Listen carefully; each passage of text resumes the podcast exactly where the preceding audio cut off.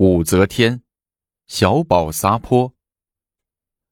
李昭德遭贬后，除娄师德外放外，宰相班子是这样的：窦卢亲望守内史，司宾少卿姚王寿为纳言，左肃正中丞杨再思为鸾台侍郎，洛州司马杜景简奉阁鸾台侍郎，并同平章事。一日，内史窦卢亲望。为了显示自己拥军，突发奇想，上表请以京官九品以上者拿出两月俸禄捐给军队。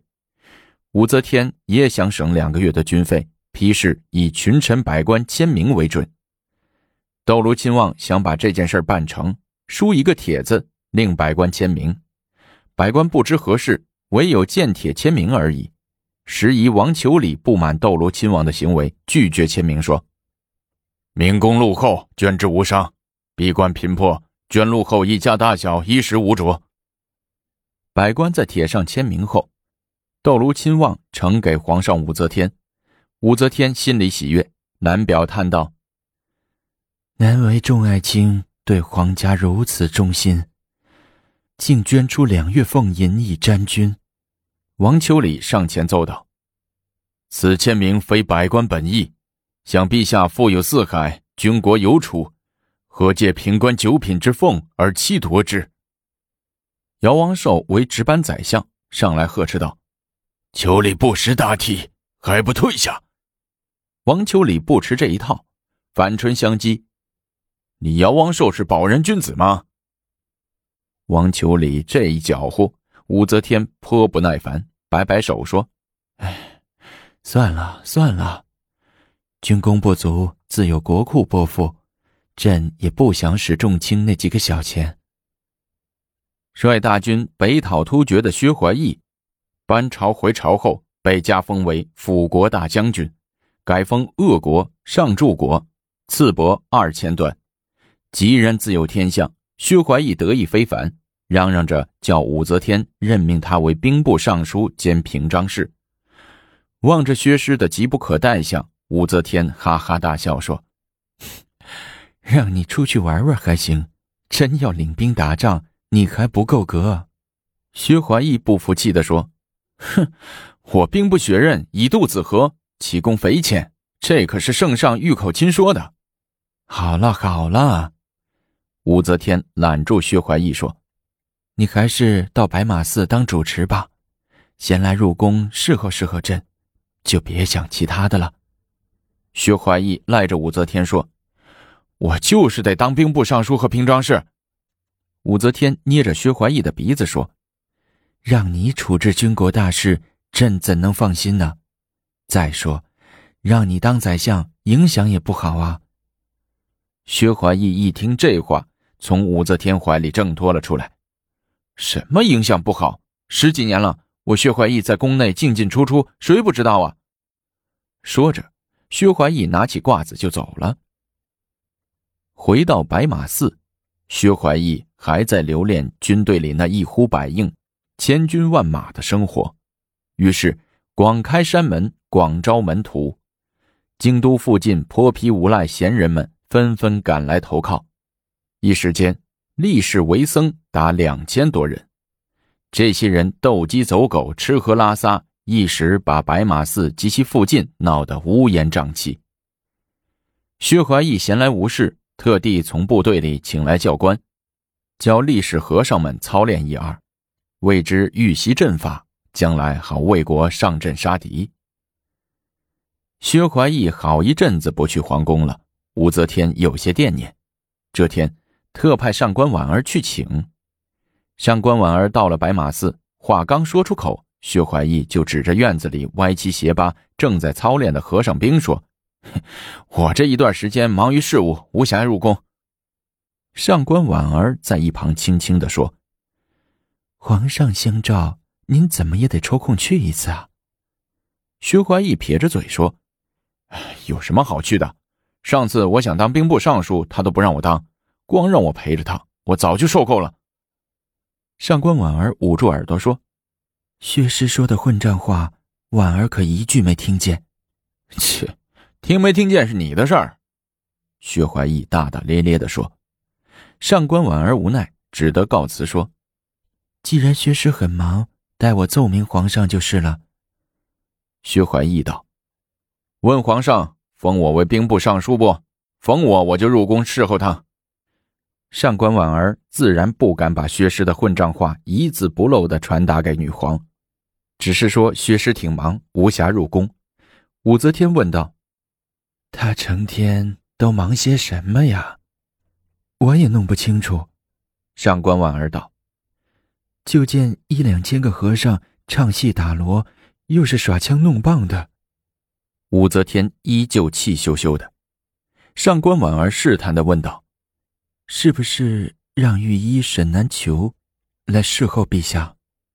武则天刚想答话，门外却闪进一个人来。武则天一见，高兴的嗔怪道：“你不说？”你不来了吗？来的正是薛怀义。薛怀义把棉袄一甩，说：“我不来能行吗？你是大皇上，我是个平民。”武则天柔声说道：“朕杀人无数，可朕戳过你一指头吗？”嗯，这话倒不假。薛怀义说着，跳上龙床，在柔软的龙床上上下波动起来。一番折腾后，武则天问枕边的薛怀义：“你整天领着几个人干什么呢？”薛怀义不满地说：“切，我那是正事儿，替皇上训练兵马。最近经费有点紧，钱不够花的，你得从国库拨些给我。”你来皇宫是问朕要钱的？我入宫来是看皇上的。要多少钱？明天去国库献支。望着老态毕现的武则天，薛怀义心生厌倦，跳下床，边穿衣服边说：“我得回白马寺了，那里几千个徒弟还等着我呢。晚上还有一次无遮大会呢。”说走就走，把床上一腔柔情的武则天丢在了身后。这天上朝，御史史周举上前奏道。白马寺僧薛怀义整日领着数千和尚，又是在街上操练走正步，又是在寺里喊杀声不绝。臣怀疑薛怀义有不轨之谋，臣请暗治。武则天打哈哈道：“就是一和尚在一块练练武，强强身，没什么大不了的。”周举顾请道：“天子脚下数千人聚集在一起操练功夫。”更应该详加查问，臣请陛下允臣按之。武则天不得已说：“请姑退，朕即令往。”周御史又到南衙办了一些其他事，赶着回肃政台本部衙门。刚至肃政台，就见薛怀义乘马疾驰而至，一直骑到门口的台阶上，才跳降下来。门里旁有个坐床。薛怀义毫不客气，大模大样的躺在床上，挪开衣服，露出大肚皮，压根儿没把旁边的周御史放在眼里。周御史见状，急忙向里面人喊：“来人呐，快将这个家伙捕拿住！”话音刚落，薛怀义就从床上一跃而起，三步并作两步冲出门外，翻身上马，而后照着马屁股狠地抽了一鞭。等肃政台的甲士们冲出来，那马已载着薛怀义箭一般的冲出肃政台。马蹄得得，薛怀义已扬长而去。周御史气急败坏，赶往朝堂，一五一十具奏薛怀义的无礼之状。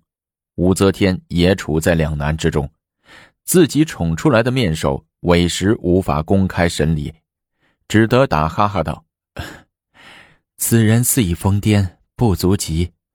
所度僧为卿所处，动不了薛怀义，却饶不了他手下的那些和尚。周御史立即调兵遣将，包围了白马寺，数千力士和尚悉数被捕。周御史将这些泼皮无赖五个十个捆成一队，一起打发到岭南开荒去了。薛怀义老老实实的在皇宫里躲了一个月，才敢出来。女皇有他侍奉，也痛痛快快的过了一个月，也不由得对御史周举心生感激。周举因此升官为天官员外郎。受此挫折的薛怀义不甘沉默，决定东山再起，于是，在女皇跟前大吹枕头风，要求过年正月十五在明堂前举行无遮大会，由自己当主持人。受用之中的武则天岂有不答应之理，连连点头应允。薛和尚因而要人有人，要钱有钱。很快又组织起一帮人马，说干就干。还没过年，薛怀义就开始着手准备，整整折腾了两个月。到正月十五这天，明堂门口士数云集，成千上万人赶来观看薛和尚的惊人之举。只见高台上的薛怀义一挥手，旁边的乐队顿时奏起仙乐。接着，薛怀义在高台上激动的来回走动。指着明堂的一个大坑，叫喊着：“请看啊，请看，奇迹出现了！千古奇迹出现了！”众人顺着薛怀义手指的方向，引颈往大坑里观瞧。果见大坑里先冒几团黄色、红色的烟雾，接着一座结彩宫殿从大坑里徐徐升起。更为稀奇的是，一座佛像坐于宫殿中。与宫殿一齐自地涌出。这时，乐队乐声大作，薛怀义和手下为自己的噱头所激动，口哨声、跺脚声不绝于耳。老百姓也像看西洋景似的，啧啧称赞说：“ 装神弄鬼还真有两下子啊！”这天，有挖土石方的来要钱，薛怀义这才发觉手头又没钱了。于是梳洗打扮一番，赶往皇宫跟武则天要钱花。时已天黑，宫门已上锁，不过挡不了薛怀义。大门洞开，即刻放行。薛怀义长驱直入，一直赶到武则天住的长生殿，在殿门口却让侍卫给挡住了。薛怀义指着自己的脸问侍卫：“哎，你认得你薛大爷不？”敢不让我进？侍卫坚持原则，就是不放行。说：“往日可进，不过今日皇上有令，除本殿人员，谁人都不准入内。”真不让我进呐！薛怀义在殿外叫起板来，冲着侍卫的脸先倒上两拳，又踹上几脚。侍卫知道眼前的人是皇上的面首，强忍着不还手。薛怀义的吵闹声惊动了殿中人。上官婉儿走出来问道：“何故在殿外吵吵嚷嚷？若惊扰了皇上，谁人担待？”薛怀义挺胸上前，指着侍卫说：“他竟敢不让我进！”上官婉儿从台阶上走下来说：“御医沈南求正在侍候皇上，谁人都不许打扰。”上官婉儿怕薛怀义惊扰了皇上的美梦，吩咐侍卫道：“请薛师傅出宫。”有事改日再来。侍卫们巴不得有这句话，遂冲上去，两个人高马大的侍卫一左一右架起薛怀义，脚不沾地的向皇宫外拖去。薛怀义一路上气急败坏，大喊大叫，什么难听的话都出口了。好，你不仁我不义，我服侍多年，被你一脚蹬了，实在是亏，我要传言天下。本集播送完毕，我们下集精彩继续。